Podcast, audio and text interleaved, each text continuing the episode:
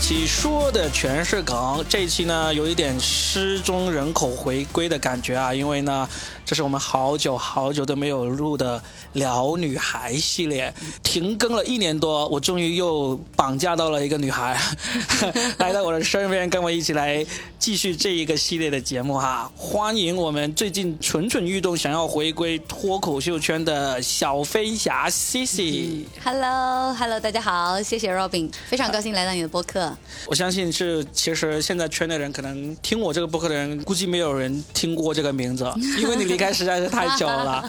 西西呢是一个非常传奇的前脱口秀演员啊，他其实是很早很早在那个北京脱口秀时代，他就已经开始讲脱口秀了，对吧？对，你你那你说那时候是二零二零一五或者一六年的时候，讲的，一五一六年的时候，嗯、对，但实际上你是一个湖南人。对然后呢，你是大学毕业了，然后去了北京的。对对对对来来，给我们介绍一下你整一个这个人生经历，好不好？OK，其实我我觉得，呃，因为今天 Robin 说要聊女孩，然后我觉得他可能会觉得我身上最大的特质就是我我的人生是没有设限的，也没有设防的，我是比较喜欢冒险的。我觉得我我做了我做过很多事情，我可以如果简单的说一条线的话，就是我先做了记者。而且我做记者的时候做的是党报记者，中国的第二大报，除了人民日报之外，我们还有一个叫光明日报。那我是光明日报的记者，而且我在一个月之内发了六个还是五个，我自己记不清楚了。然后那个头版头条，哇，你干嘛离开脱口秀圈啊？我们很需要这样的人。你知道最近我们的事情吗？OK OK，啊，不开玩笑了。干了干了啊，然后你是怎么说说你是怎么从一个党报记者堕落为脱口秀演员的？我当时觉得可能因为在采访的时候，我一直是一个很喜欢表达的人，然后我也觉得其实我因为我本身新闻专业嘛，然后当时也是在我们学校其实很奇怪的，当时这个老师过来选的时候，光明日报湖南站的站长唐夏月老师他过来选的时候呢，他没有选到就是记者团的人。他反而选了一个，我其实真的就是传说中的陪朋友去面试，你你是学什么专业的广播电视新闻。啊？，对，但是我是陪我的一个学妹去面试，然后她很想要当这个老师的一个小记者，然后结果最终老师就选中了我。后来觉得可能呃是相对来说有一定差距，所以虽然写了一些头版头条，但是我自己觉得呃还是想要去见识更大的世界，然后想要去看更多不一样的东西，呃就决定去做主持人，然后就还是往这一方面去去去靠拢，那个学妹恨你吗？就没有再联络这样子，没有没有开玩笑的。一般来说，这种友谊的小船就这么终结了。没有，后来还是很好的朋友，对，嗯，他当时本来就是自己觉得底气不够，所以想要我去给他打气，这样子。然后就被你气饱了。对，好，那你就一直在长沙，在湖南那边当记者。然后其实没有做多。久这件事情，所以我说嘛，一个月之内写了几个头版头条之后，我就放弃了啊、然后我就决定要去做做其他的事情，然后我我就做了那个做了主持人，然后做主持人的时候呢，也做了一个比较我自己觉得我还蛮骄傲的事情，是主持了侯宝林大师的那个蜡像揭幕仪式。因为我很尊敬，对我自己比较喜欢相声啊，就是这些喜剧类型。然后侯宝林大师他是中国的相声的宗师嘛，然后当时所以有幸去主持他的，因为我当时是杜莎夫人蜡像馆的那个签约主持，主持了他们的很多活动。然后其中我最我自己觉得最感人的就是那场，而且当时碰到了郭德纲老师，这也是导致我现在都对郭德纲老师印象非常好的一点，就是，呃，当时其实主办方有给到他一个非常好的位置，但是那天呢，因为我们揭就是揭秘的那个宗师馆是比较小的，然后在那个场馆里面，呃，来了都是侯家的人。然后呃，他算是就是后面嘛后辈嘛，郭德纲老师是全程没有坐的。他说了一句话，他说今天这个场合轮不到我坐。嗯，我当时就没有红的时候，印印象都会很好的。没有没有，他当时已经很有名气了，对。一嗯五一六年，我觉得已经很火了。他当时电影的票房也还不错，他当时拍了郭德纲的电影票房，你没有记错吧？他拍了那个什么囧，忘了，就是反正有个囧字的，对，好，呃，祖宗十九代啊之类的，对对对跟。郭老师不是很熟，但是我知道他电影票房应该不是很值得拿出来 作为他的背书的。对，就这个倒是，我只呃记得当时刚刚好是他电影那时候上，所以我自己就就导致这个事情对我印对对他印象比较好吧，啊、这样子。对，后来我就是开始去做呃那个培训学校的老师。其实从高考毕业开始，我自己就有做了一个类似于培训班这样的。啊，我发现我挺爱这件事儿的。从很小的时候开始，我可能初中就开始来类似于变，因为我一直是学霸嘛，就会变成大家会把自己的孩子送到我们家来，然后给我一百块、两百块这样。哇，对，但是对小学生来说，你觉得很多呀，但是你就觉得你一个中初中生你能拿这么多钱，然后就很开心，就变成了一个正向鼓励。你拿钱，你开心，你教的很好，你教的越好，来的人越多。然后到我高考毕业的时候，我们家那个房子已经坐不下了，就变成我要租了我舅舅的一栋房子，因为有一百多个学生。其实你现在想想，对，如果有呃有做过大，我不知道大家对这有没有概念。其实对于一个培训学校来说，一百一次一百个学生的招生量都已经是很大了，非常厉害了。对，虽然没多少钱啊，当时他们就每个人给我一百块，而且学三个科目。对，然后就埋下了那样的种子之后，所以后来呢，也是呃，我觉得可能我想要去做，我当时有一个有一点点偏执的一点是，我总觉得我好像可以很快就赚到一百万。我我也不知道这个概念是从哪里来的，但是我就发现，哎，我好像做主持也好，呃，做记者也好，做呃做其他也好，我就去问别人，我说做什么样的事情可以让我很快赚到这个钱？他们说你那你就去做培训学校老师，因为培训学校老师可以挣很多钱。Robin，你知道当时是谁的风头最盛吗？罗永浩，对了，罗永浩他也是因为听了那个，对对对对，介绍说能够赚到一百万，我看他的书，就那时候他也说了那个一百万的故事，是吧？我甚至有一点点是因为他去北京的，因为当他从他当时开了一个学校，嗯，他在当当然这个学校后来倒闭了，但是确实我觉得偶像是有力量的吧。然后就是呃，我就是有被这个指引到，我就觉得哎，这确实是一个很不错的事情，我就开始做这件事情，而且我越做也是一样的，他得到了正反馈。哎，我跟大家解释一下，正反馈的意思呢，就是钱。呃，就是就离一百万已经不远了，甚至已经悄悄的超过了一百万了，对吧？啊，好好啊，这个正反馈啊，这个一百万的正反馈，然后非常感谢 Robin 的解释，对，就是这样的。当你不断的呃有了财富，而且我是一个比较孝顺的人，我是一个月之后我就把我爸妈接过来了。而且去哪里？呃，北京。从开始做这个培训老师开始的时候，就直接搬去北京了。对对对对对，我是在北京开启这件事情的。有没有什么哪一个契机让你做出这个决定？我就去北京赚钱，我不赚这个湖南人民的钱了，这样子。这有没有一个契机的？有，就是当时呃，湖南卫视下面有一个子栏目，然后那个制片人，我现在都记得他的名字，曲正老师。我当时去了面试。然后我去了面试，当然我觉得是年轻气盛吧。当时在面试我们是群面，因为电视台嘛，他没有机会给你独单独面的。然后在群面的过程当中，我深刻的记得，我当时讲完之后全场鼓掌。只只是做完自我介绍，然后全场鼓掌，然后当然当当天的表现也很好吧，口若悬河，因为当时也比较小，然后可能形象这些也还行吧。然后后来是制片人亲自给我打了电话，而且就是三十多个人吧，只选中了我一个人。然后制片人跟我大概讲了一下吧。第一，我当时就是真的是太年轻气盛了，我觉得工资好低。当时给我的是三千，其实后来我才知道，大家都差不多是这个，就是没有没有，因为年代久远嘛。其实我们那个时候三千块钱已经不少了，它就是一个行价。然后而且。也承诺到说之后其实会给到一个比较不错的一个上升途径什么的，但是我当时就是非常明确的想要去赚我人生当中的第一桶金，那在我看来三千块钱是不足以成金的。就是你用一百万除以三千算这个时间啊，对对对对对对对，就是哎，数学再不好也觉得好像这个事情不太合理，对，可能没有办法。可是我当时就像你说的契机，就是我想，那湖南卫视已经是湖南这个地方能给我最好的平台了，那我就只能去到更大的地方。然后恰好在我大三那年，我去了一趟北京，我的好朋友在北京，我去过那边看他们，我当时对北京的印象非常好。这个好印象来自于你好像觉得你就融入这个城市了。第一是北京人素质都非常高，然后很有礼貌。第二呢，我不知道 Romy 你知不知道这件事情，就是北京人非常的喜欢湖南人。啊，非常。那那我知道，我知道，我知道，就是每次路过那个广场，我都能够感受到这一点。对，您您说的这个是没有错的，他们的印象里，所以他们会当时有那个呃，北京的，就是大爷大妈啊，就是哪怕是一个就是很普通的，就是他见到你，他说：“哎，小姑娘，你是哪人啊？”我说：“我是湖南人。”他们就说：“湖南人真棒，湖南人真聪明，湖南人你们就是厉害。”就会说很多这样的类似的话。所以我觉得就是呃，他们就天然的会认为他，因为他们知道湖南人有哪些代表，所以当他们看到你的时候，他们就会觉得特别的亲切。而且当我后来做了教育之后，我发现我对北京的感情是怎么来的呢？就是在教育学当中有一个东西，就是什么东西会改变一个孩子，那就是无原则、无底线、无条件的赞美和爱。如果你对一个孩子能做到这一点，这个孩子他就会变得非常非常好。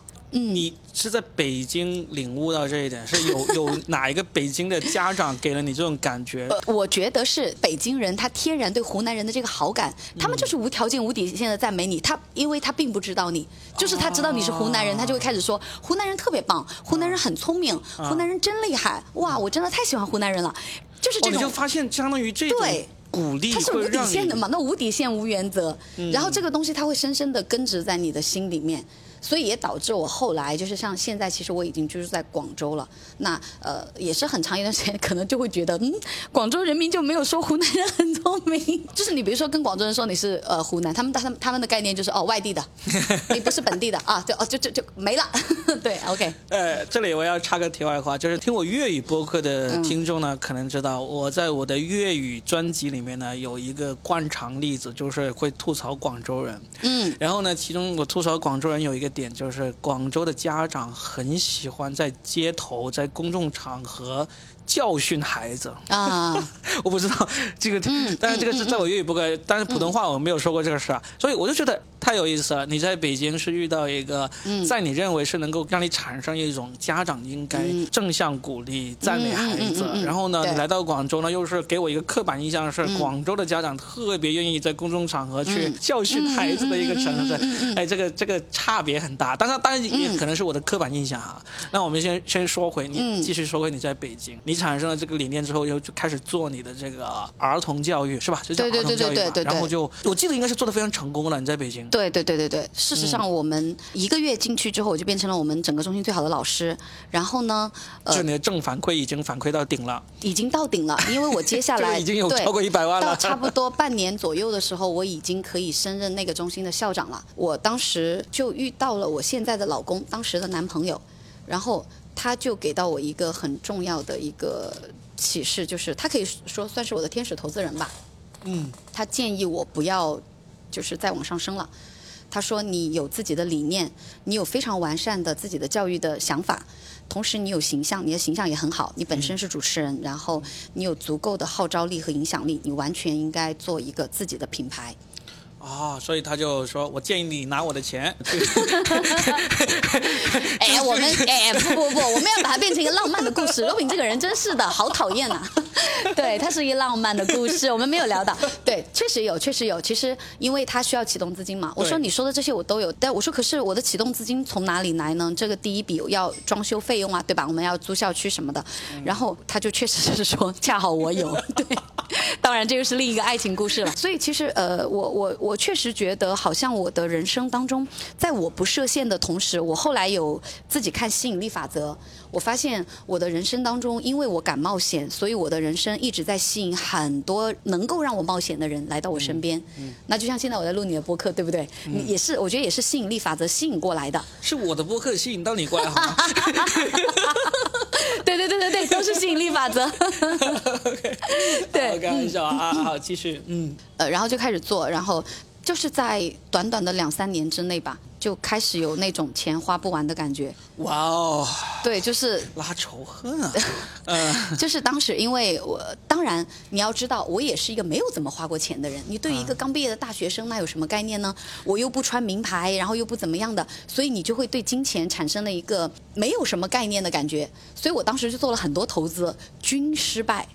我当时开了一个，呃我当时做的比较有名的一件事，是我投资了一个酒吧。那个酒吧当时在五道口非常有名，宇宙中心啊，五道口，呃，叫做呃 Still Life，Still Life 啤酒窝。这还挺有名的，啤酒窝。啤酒窝是有名的，对不对？对对，啤酒窝是我投资的。我们当时、对，因为当时是卖世界各地的、世界各个国家的精酿啤酒。我投资这个酒吧的时候呢，就是因为我喝了这个精酿啤酒，然后我有朋友他们做了熊猫精酿这个品牌，然后对夏雨宇哥，然后和潘丁浩他们他们做了这个品牌，然后我就觉得哇，我要支持这件事情。嗯，就真的就是没有钱了之后，你就开始闲的，你就会觉得你要去呃所谓的一些热血啊什么的，对。但这个投资其实就很失败，它基本上可以算是颗粒无收的。啊。但是你刚才说到这个啤酒窝，现在是没有了，但是那个熊猫精酿现在做的很好啊。啊，对，非常好，而且做的很大，对，做的非常大。呃，当时我也有参与到他们一小部分的一些呃策划呀这些的线下门店的一些呃包括管理啊这些，到现在跟夏雨都还是非常好的朋友。对啊，熊猫精酿做的非常好啊，我也是看到了这个品牌，就是从很小。然后慢慢慢慢做到很大，也经历了这个过程，所以我前其实现在我会很喜欢创业的一个点，就是我觉得一个东西从无到有，然后它慢慢茁壮成长那个过程超级迷人。就是你既然是因为喝到了熊猫精酿，然后想要投资这个酒吧，嗯，为什么就没有想一想投资去熊猫精酿呢？哦，当时没有去考虑这个。当时就是对，因为恰好来找我投资的那个人也是来熊猫精酿喝酒，然后就是对，没有想那么多，然后就完全对，不是像你想的那样子，觉得说，哎，我好像是要真的去做这个事业，更多的是觉得哇，我想做这个，哎，刚好有一个人要做。就是刚好他来找我了，对，可能熊猫没有找我，他如果跟我谈，我哦，OK 啊，Of course，对，可能就是这样。所以我觉得，你看，呃，在我人生当中，除了做学校这件事情是我认真规划的，你要说也没有很认真的规划，对吧？他其实是被我老公促进的，所以其实好多事情都是随心在做，就是没有没有说怎么样的，包括开酒吧这件事情，开了就开了，当时打完钱之后。都没有去想这个事情了，然后就是觉得好开心啊，有一个可以招待朋友喝酒的地方。然后 Robin 来北京了，走去酒吧喝酒，完全没有去想他的经营，他应该要怎么往前走，他要不要融资，他要不要做上市什么这些，这是都不在我的考虑范围内的。所以我觉得当时自己这方面，我也是觉得，呃，如果你目前问我的话，我会觉得有点后悔。后悔的是什么呢？就是我没有好好的利用这些钱实现一个正经验，就是我没有得到正面的经验。那我得到的是失败经验嘛？那失败经验我拿来，对吧？它就没有一个，它不可复制，它就不可能说可以拿来再去做别的事情。也挺好的，就是这个经验就是不要去开酒吧嘛。哎哎，那你在做这些过程中，就是什么时候接触到脱口秀，然后开始尝试？酒吧啊，就是在酒吧里面，就是在熊猫精酿，他们在里面做过开放麦或者演出对对对，做了一场演出，他们呃用了那边的场地，我不知道当时是赞助还是怎样了。是北托吗？不是，是石脱什刹海脱口秀，但是这个牌子现在其实已经算没有了，对，但你肯定知道啊，我知道，就是船长资深的嘛，对对对对对，船长老师做的，船长老师带着很多演员不能聊，我等一下又要哭了，对。对，然后呃，崔永元也经常嗯对对对对对对对对对对对对，是的。所以那时候就接触到了脱口秀。对，然后我非常喜欢船长老师，嗯，我我的点，我第一次看到一个人，就是耄耋之年，然后白发苍苍，这么有气质。然后站在上面说，我我永远记得当时他的第一个段子是他说，他说我上一次进入一一个女人的身体还是美国的自由女神像。那他这次哦，对 啊，OK，现在现在说都会想要流泪了，因为对，嗯，嗯，厂长老师非常有趣的一个人哈，就是对。如果听我圈内系列的那个呢，有可能会听到我会讲起跟船长老师的一些，嗯嗯，我跟他交集不多啊，就是有限的见过两次面，好像是，嗯嗯嗯。好，今天是你的故事，我们继续讲。然后呢，就通过这个船长老师的上海脱口秀认识了这个舞台，然后你还其实还算是在北京讲了有一两年都没有这么长，一年多的样子。因为后来我是断断续续有回去讲，如果这样算上就有两年，嗯。但是那次就是这么短的时间，到现在也让我们留下一个很深刻的印象，就是因为那时候搞了一次全女子的脱口秀，对对对，然后你穿着龙袍上去，对对对对对，哎，说一说那次是什么经历啊？对，当时 我穿龙袍是因为我主持杜莎夫人蜡像馆呢，本来就有那个龙袍啊，对，哦，就是你。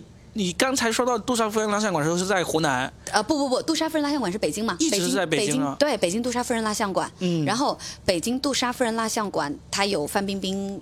的雕像对，然后呢有龙袍，所以呢我当时那个我就穿了龙袍，因为第一次去嘛。然后哦，你要你要反艳压一下他是吧？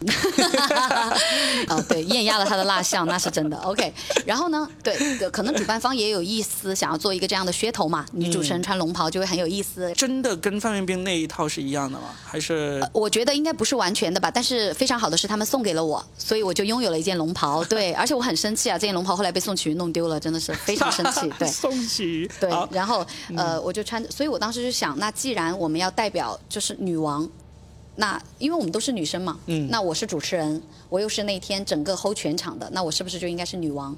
那我就觉得没有比龙袍更适合的了。嗯我们要代表的就是这个态度，就是女子能顶一，我们当时说的是女子能顶枕边天，就是整个天，因为那天没有男没有男生，唯一的一个男生是船长老师，我们类似于就是帮他介绍女朋友，不各种不同类型的女生，然后上来由他其实做了一个梗来帮我们串啊，这些 idea 这些也是我当时想的，然后把这个都做出来了之后呢，就嗯反响确实非常好，就是后来有。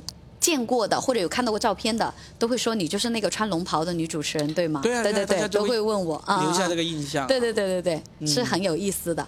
所以做的时间虽然好像比较短，但是呃，而且当时还有一个事情是北美崔哥来了，我们做的那一场啊啊，，崔哥来了，然后崔哥当时就。在台上，在我要下去的时候，他就他就哎把我牵上去了。他说我想让主持人留步一下，他说我想让有更多的女孩子来做喜剧行业。他说大家都会觉得喜剧就是扮丑，他说但是你们看我们今天的女主持人，她穿着龙袍，她很优雅，她很美好，对不对？她也没有特别夸张去耍贱呐、去怎么样？那你们依然也觉得她很好笑啊？她也用她的她也用她的段子逗笑了你们。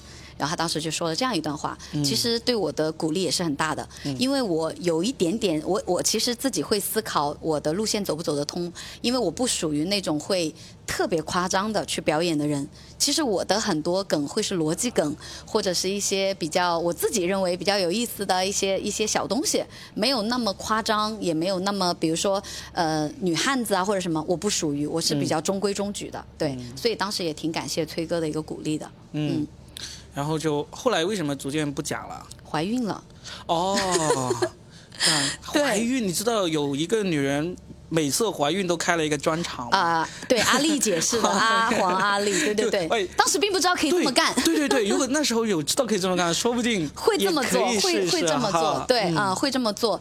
当时有一个呃比较重要的原因，是因为我怀孕了之后没有人在身边照顾我。然后我觉得其实也跟个人的性格比较有关系吧，因为我的成长当中一直其实身边都是有比较多人照顾我的。然后当时我老公刚好在国外，然后、哦，就是对，他只负责其实给钱，人 人就不出现，哇，这样的好老公哪里去找啊？一个月对我给你，他们说一个月给你十万，你可以不要出现嘛。不需要我说哎，说什么呢？给我五万就行。对 OK，嗯，你老公其实是从事一个非常特别的职业，嗯嗯，对对对，他能不能职业是不能说的，对，是保密性质的啊，不能说了是吧？不，其实不能说，他是保密性质的。对对对对对，嗯。啊，OK，好，嗯，对懂了，，嗯，然后当时就觉得要呃，可能就需要去照顾啊，需要去被照顾什么的，所以当时就选择了广州，就选择了回广州。为什么会选广州呢？呃，因为在这边他的父母可以照顾我，啊，老公的父母对对在对对对对嗯，对。而且呃，相对来讲呢，他的资源可能更多的就会是在这边了，嗯，所以当时其实是带着一点点遗憾，一点点不甘心离开北京的，因为我离开北京的时候有六个节目在找我。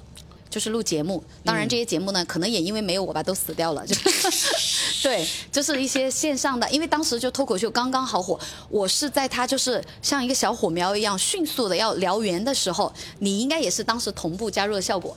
呃我我离开的时候是是你加入效果的时候，应该是同步的。是这样子，我嗯说一下，就是其实我是二零一五年底加入效果的。哦，这么早，然后嗯嗯你说的小火苗呢，确实是在一六年的时候开始、开始嗯，点着它，画了那根火柴点着它，然后呢，到一七年的时候火就开始对对对对对对对起来了，一七、一八、一九年的时候就熊熊大火，你是那个举火炬的人嘛？然后我是当时只是看到了这个火星，因为我走了，然后不知道为什么想到举火炬，我就想到船长老师刚才那个段子，就是进入啊，自由女神像，对，OK，好，嗯所以你就在一七年来到了广州吗？一六一六一七，啊，所以你就在一六年的时候来到了广州。嗯，一六年广州，确实，就算你没有怀孕的话，那个脱口秀也没有什么很好的土壤。呃，对，我发现这边没有氛围，嗯然后我找到了一个脱口秀俱乐部，然后他们全都是说粤语的，嗯，嗯，然后我当时有呃，我去演了一场，然后在北京是这样的，就是大家演完了之后呢，就会去吃饭。然后去吃，哪怕是吃个麻辣烫什么的，然后一般呢也都是 A A，或者是呢，如果像船长老师在的时候，就会请大家，然后他永远是那个买单的人。啊那对我们就是呃就会去聊天，甚至可能聊天的时间比演出的时间还多，然后这个氛围是我很喜欢的。可是我在广州演出完，我就找不到人了，连那个音箱搬音箱的小伙子都已经搬着，就是哎走了。我还在那里就是想说有没有人可以交流一下我今天讲的怎么样什么的，发现就没有。然后就是。呃，就有点让我失望，然后我当时就觉得，那我可能不太适合在广州讲，然后我就不太不是很想要做这件事情了，啊所以就变成如果北京有演出邀请我，我就会回去，他们会帮我买机票。嗯那如果没有，因为女子脱口秀其实后来做了很多场，它后来变成了一个系列，而且还接了商演。都是宋启瑜组织的，是不是？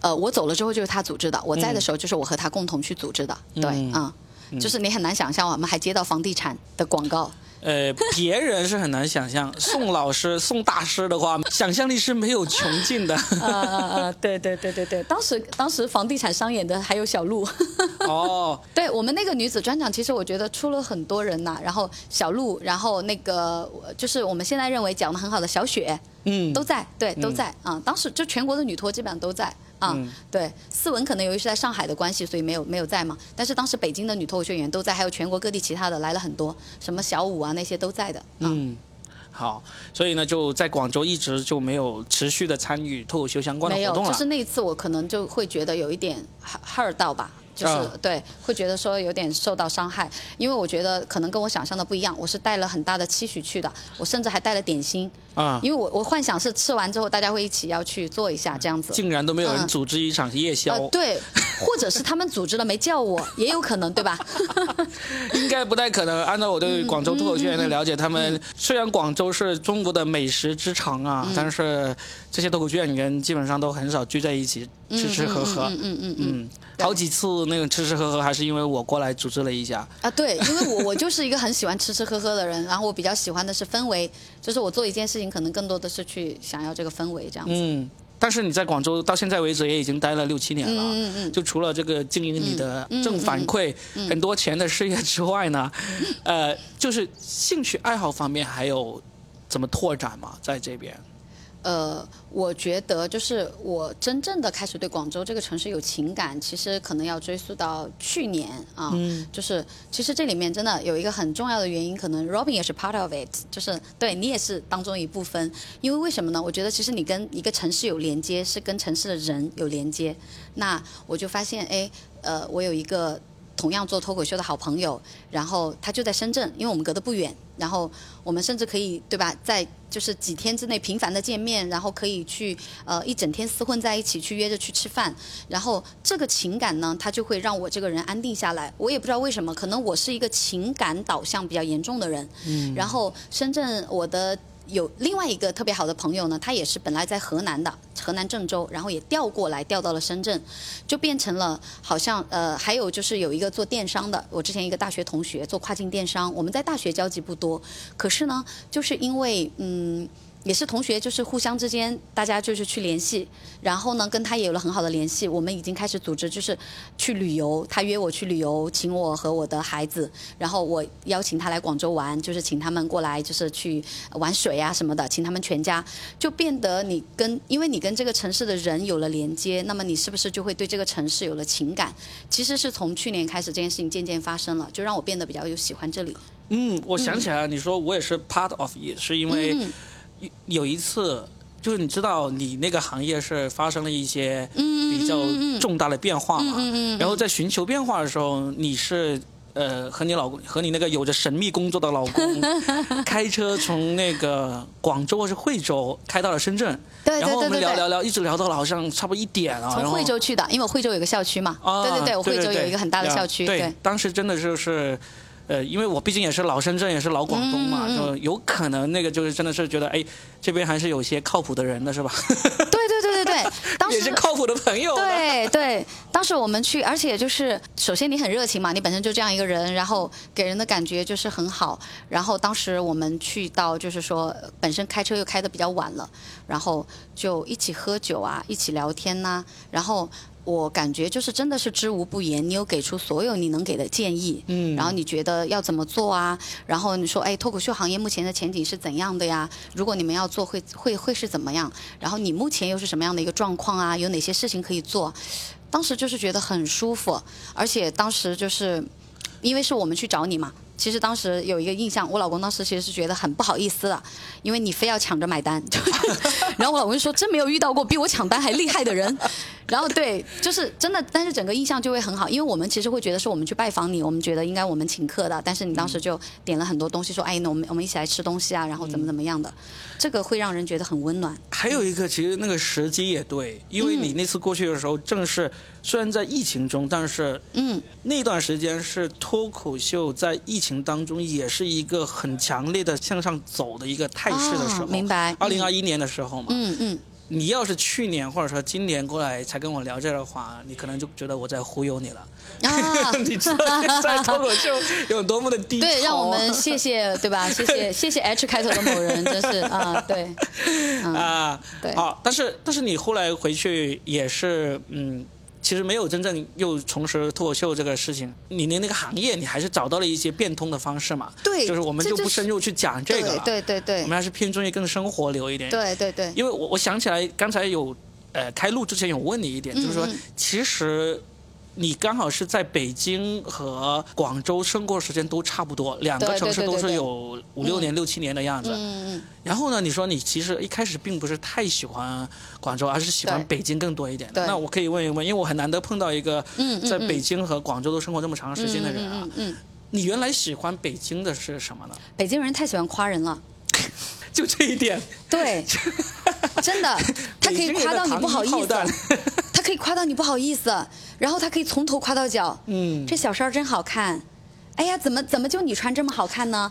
这个小衣服真棒，你看这个小耳朵长的，你看这个，就他什么都能夸你，而且吧，他夸的让你很舒服，就是真的就是有的时候，哎呀，你就被夸的不好意思了，但是你又很享受，就有一点像挠痒痒，然后这个这个感觉是特别舒服的，而且几乎我感觉我在北京认识的，我到现在还有很多特别特别好的、极其好的好朋友都是北京人，啊，就是他们对你的那种爱呀、包括对你的那种帮助啊，是非常直接的，所以这个也影响导致了我的行为影响。你看，Robin，我是不是经常会给你建议？我说，Robin，你要做一件什么事情，我会只给。那北京的真正的当地的北京人，我认识的很多像北京大妞，他们都会这么干。啊，就比如说我的好朋友丹丹，她在第一次知道我开学校了之后，她就跟我说：“真的，她这是她的声音，她她是娃娃音。嗯，那你的学校能不能做那个航航空公司的培训啊？”我说：“可以啊，那你明天周四来找我。” 然后，因为我们在酒，他是在我的酒吧我们认识的，那你想我是不是会很害羞？我我觉得这个人说的是真的吗？他是真的要给我介绍项目吗？我就没有给他打电话。到了周四，他一个电话打过来，哎，我不是跟你说了周四来找我们，怎么还没来呀？你能理解那种感觉吗？我我已经安排他们在等了呀，就非常快速。然后，而且他对你的这个帮助是不求回报的。当然，可能因为北京人，我觉得北京本地人对吧？他可能本身条件也足够好吧，就他不求什么回报的，他就是因为喜欢你这个人。所以我遇到了很多这样的北京人，那就会导致，所以我说嘛，人很重要，就会导致北京的这个。就是，呃，氛围给你的感觉很舒服。但是像最近，比如说，呃，我的好朋友，他就是我这个做跨境电商的好朋友文婷，他就邀请我去旅游，也是没有任何目的的，他就是觉得这个很好啊。他也是北京的，啊，他不是，他不是，就是我说，就是相对比北京和广州嘛，那这个是广州、深圳这边我的人，所以当你有了这样的人之后，你就会对这个城市有认可感。可是你知道，我最早来广州的时候，第一，我觉得他的脱口秀做的不好，所以我觉得他是文化沙漠。第二，你在广州，你不要跟别人介绍你是湖南人，别人只问你是不是本地的。本地人和外地人，那你就被定义为外地人了。哦，外地的 OK，而且呢，他就开始跟旁边的人，我很不爽一点是语言，嗯。因为你在北京呢，北京话你是听得懂的，可是粤语你听不懂。嗯，而且我我当时还有一个段子，就是我说在北京我的脾气很大，我很容易跟别人吵架，在广州我就不会，因为如果在广州别人骂我，我就要说你用普通话再说一遍。我不知道你在说什么，你要再给我翻译一下，就会变成不知道。哎你现在能听得懂粤语没有？我其实还是如果说快了，我是听不懂的。嗯嗯，嗯，先说完北京，所以除了北京人特别喜欢夸你之外，还有什么？你是觉得北京，呃，让你文化做得好呀，它的文化。然后因为我我是一个很喜欢书店、图书馆、博物馆。看展，嗯所以我在北京都是泡在这些地方的。但是当然，可能后来我发现广州也是我没有去逛吧，就是可能没有深入的去理解。因为当当你就是你给他贴了一个标签，而且我在广州的前几年，因为我们我们是这样，我每年会新开一个校区，所以事实上我差不多你不能认为我完全待在广州，我有半年是在外面的。我有半年是在外地的，那就在全国各各个我其他开新校区的城市，因为我们要去做发布会，那我有点类似于我们学校的形象代言人这样，所以我就要去到各个地方。那我也没有真正的，好像没有停，没有真正的生活在这里啊，对吧？所以你这个你想，你只待半年嘛，你也很难建立起一些所谓的牢固的关系啊什么这些的，对吧？嗯所以就是，除非是你本身就有机缘巧合的，像比如我们是因为脱口秀认识的，或者我的同学我们本身就认识的，对，嗯它是不利于你去做的。还有就是你刚刚讲的那个，其实我们可以讲回到，就是你说广州人喜欢当街教子这件事情，我也有发现，就是他们不容易给正反馈，但是他们很喜欢说。就是说这个孩子做的不好的地方，比如说这个孩子他们诶很喜欢念，哇，这个事情我真的是不能接受。明明小朋友在外面，我觉得小朋友是会很害羞的吧。然后，但是呃，他们做了好的地方呢，我是没有看到他们大夸特夸的。我是那种会大夸特夸孩子的人。可是如果这个小朋友做的不好，他们就会说。媽媽話你聽啊，什麼什麼的，對，同你講啊，说什麼什麼，然後就是我都跟你說了，你不要這樣，不要那樣，然後媽媽說了，怎麼怎麼樣，怎麼樣，好，你說一遍，啊，還說一遍，我的媽呀！你知道廣東家長說孩子最著名的那句話是什麼嗎？嗯生嚿叉燒好过生你。用普通话跟大家说一下，就是我生一块叉烧出来都比生你出来要好。对，就是叉烧，嗯嗯嗯，一块猪肉还是对对对对燒好的对对豬肉。对，我就不是很喜欢这一点，而且我感觉他们比较冷漠，就是对孩子，呃，如果这个小朋友做了什么，你也很难见到那种家长很夸张的他们的表。但是后来我发现，可能老广的表达就是这样吧，就是比较波澜不惊，不会说、哇好棒啊，好耶，就没有那种东西。对，好像就是比较平静的，就是嗯这样子。我个人是比较喜欢强烈的，就是我的情绪本身起伏就比较大，我是喜欢强烈的夸奖、强烈的赞美、强烈的爱。如果有了这个东西，我是能接受强烈的批评的。但是那个时候，我可能在广州的这个教育当中，更多的看到的只有强烈的批评。嗯嗯嗯嗯，那我就不能接受，这就会导致我对这个城市的氛围不好。但是后来我发现呢，也是我自己吧，贴了很多标签给广州。对，如果让你不考虑这个嗯商业啊，就是做生意的这个考虑，那现在你在两个地方都待这么久了，再选择一次，家里人都会支持的话，那你会去选择哪里？这两个其实中间有很多次，我老公都问我他要不要选择调回北京去，他是可以的，他一直啊非常支持我。但是如果你现在让我选呢，我觉得我还是会选择广州。啊，为什么呢？对，因为呢，我觉得其实气候啊，它对一个人的这个还是很重要的。我我是一个比较怕冷的人，广州的气候是很宜人的。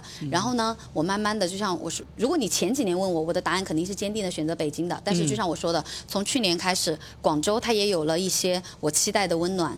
它也有了一些我爱的人，那我觉得一个城市，你会爱一个城市，其实就是爱这个城市的人而已。所以我会觉得，嗯，那现在广州除了这些呃你爱的朋友跟你的关系好的亲人朋友之外，还有哪些地方是让你对他有了改观，甚至是有了好感的？那这样说，其实我觉得就挺多了。我们可以讲，我我看看能不能讲出十个点，好吧？对，嗯，对，我都讲不出来。我觉得我可以啊。啊对，首先第一个就是广州的物价真的很便宜，嗯就是你是在广州能吃到很便宜的东西又好吃的那种。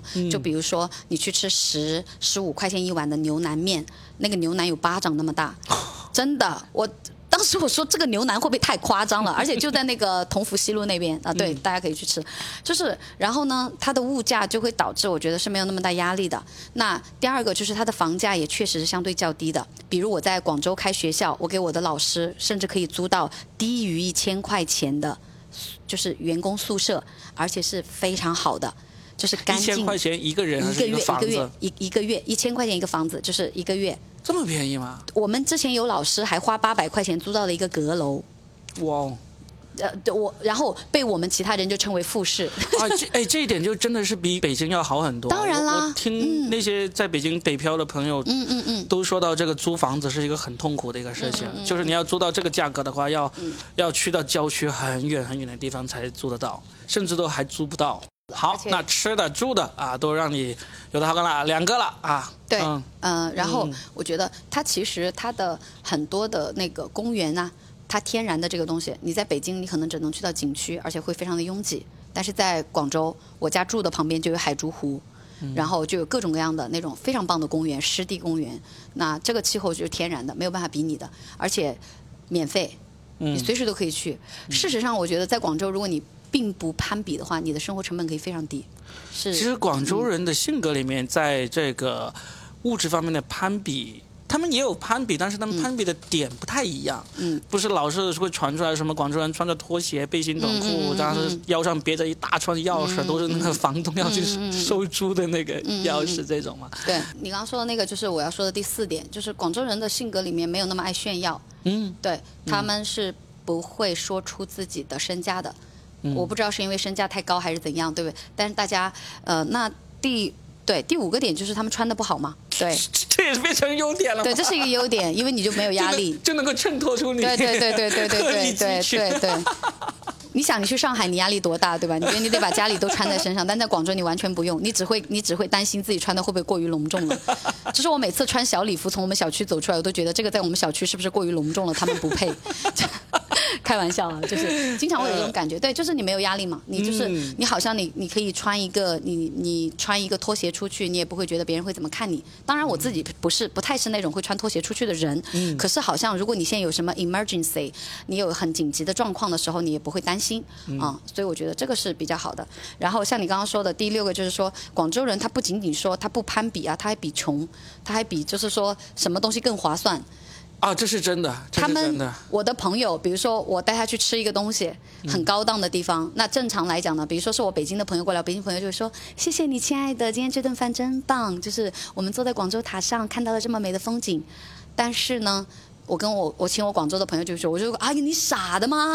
这么贵吃什么呀？我带你去吃那家那家，二百块钱可以吃六个人，哇！你就觉得呃好的，对，这个其实你相处久了嘛，你就觉得其实这是另一种爱吧。这真的是城市气质，因为真的你是真的好好研究了一下这个城市啊。我我在虽然我在广州读书读了四年，然后呢，我生活在深圳，也经常来广州。但是我真的总结不出来这么多，但你一说，我就觉得啊，但是每个点都很在理啊。嗯嗯嗯。好，六个点了，很厉害了，还有吗？它有很多很棒的那种小众的网红打卡地啊，这对我们女生拍照是不是就很棒？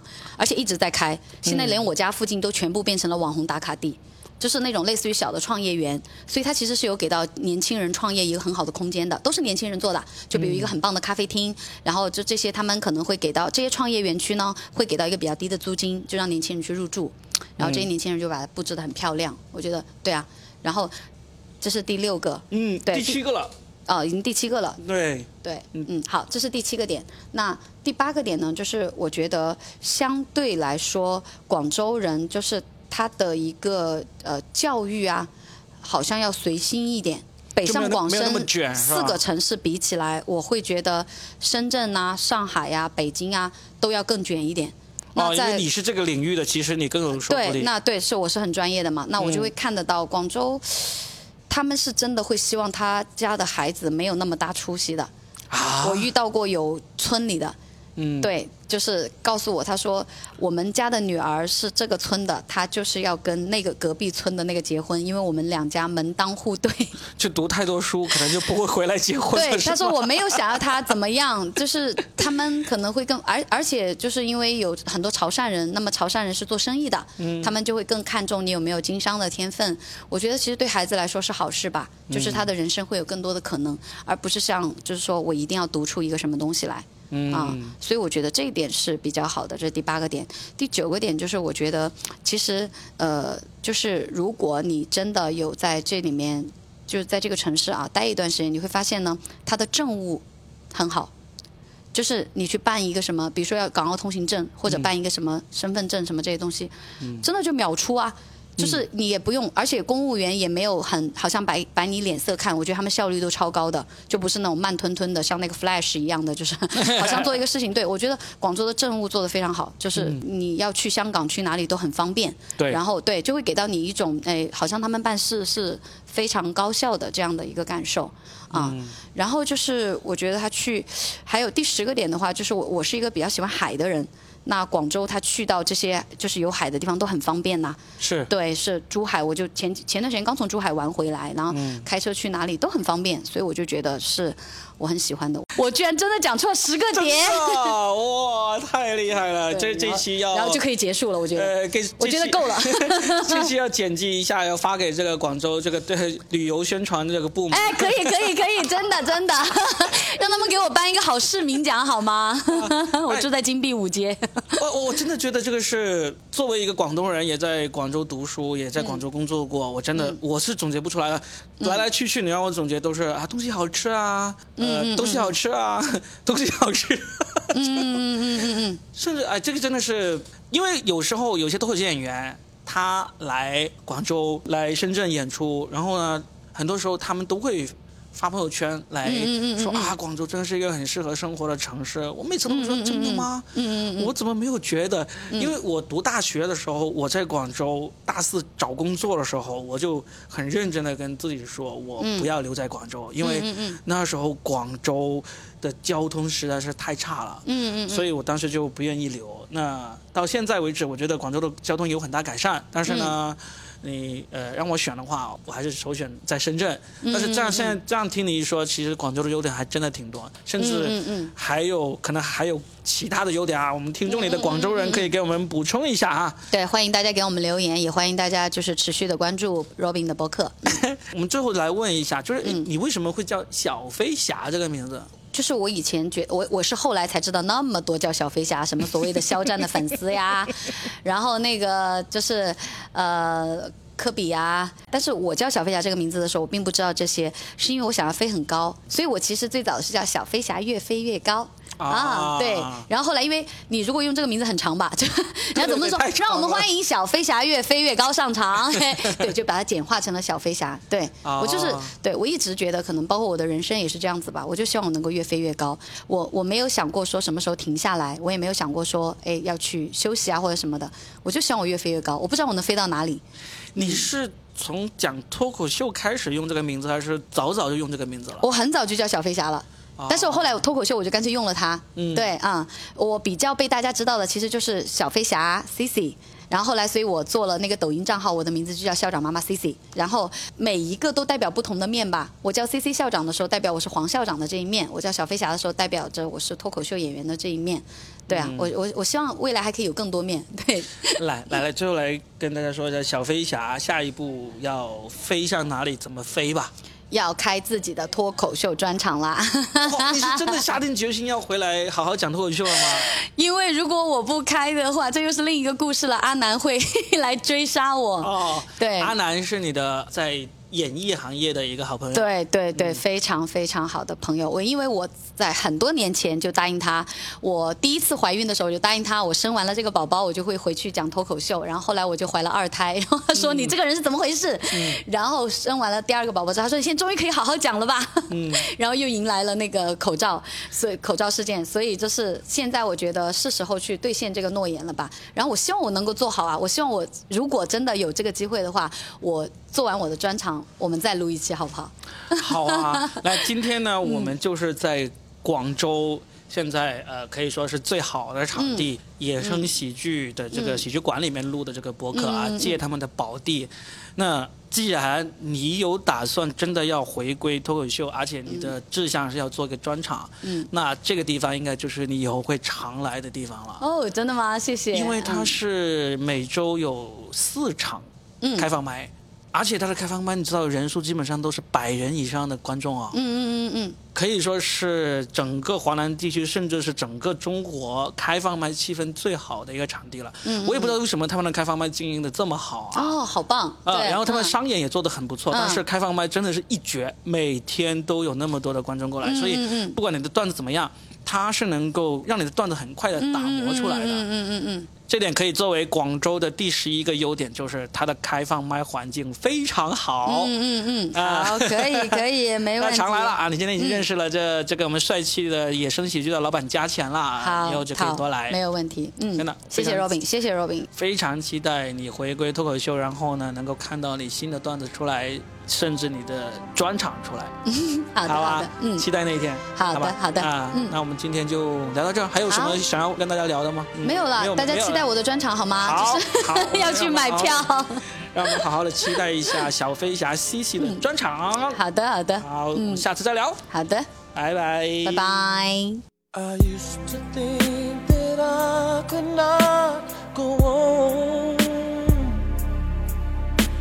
And life was nothing but an awful song. But now I know the meaning of true love. I'm leaning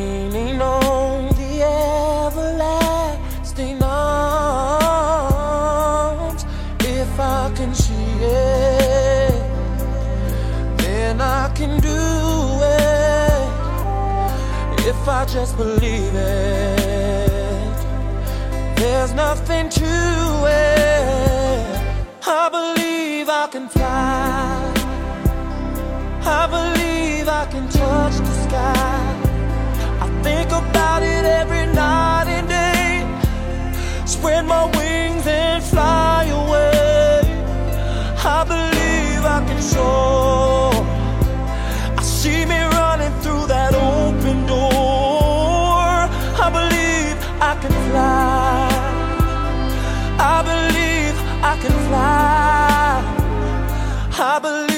I can fly.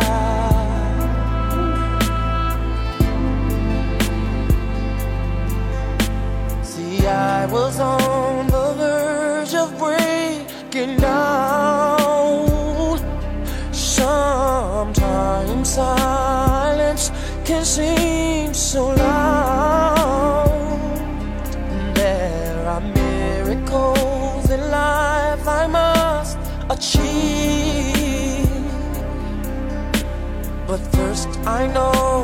Starts inside of me. Oh, oh, if I can see it,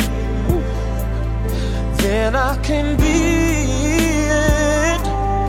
If I just believe it, there's nothing to it. I believe I can fly. I believe I can touch the sky. I think about it every night and day. Spread my wings and fly away. I believe I can soar. I see me running through that open door. I believe I can fly. I believe I can fly. Oh, I believe I can fly. cause I believe in you.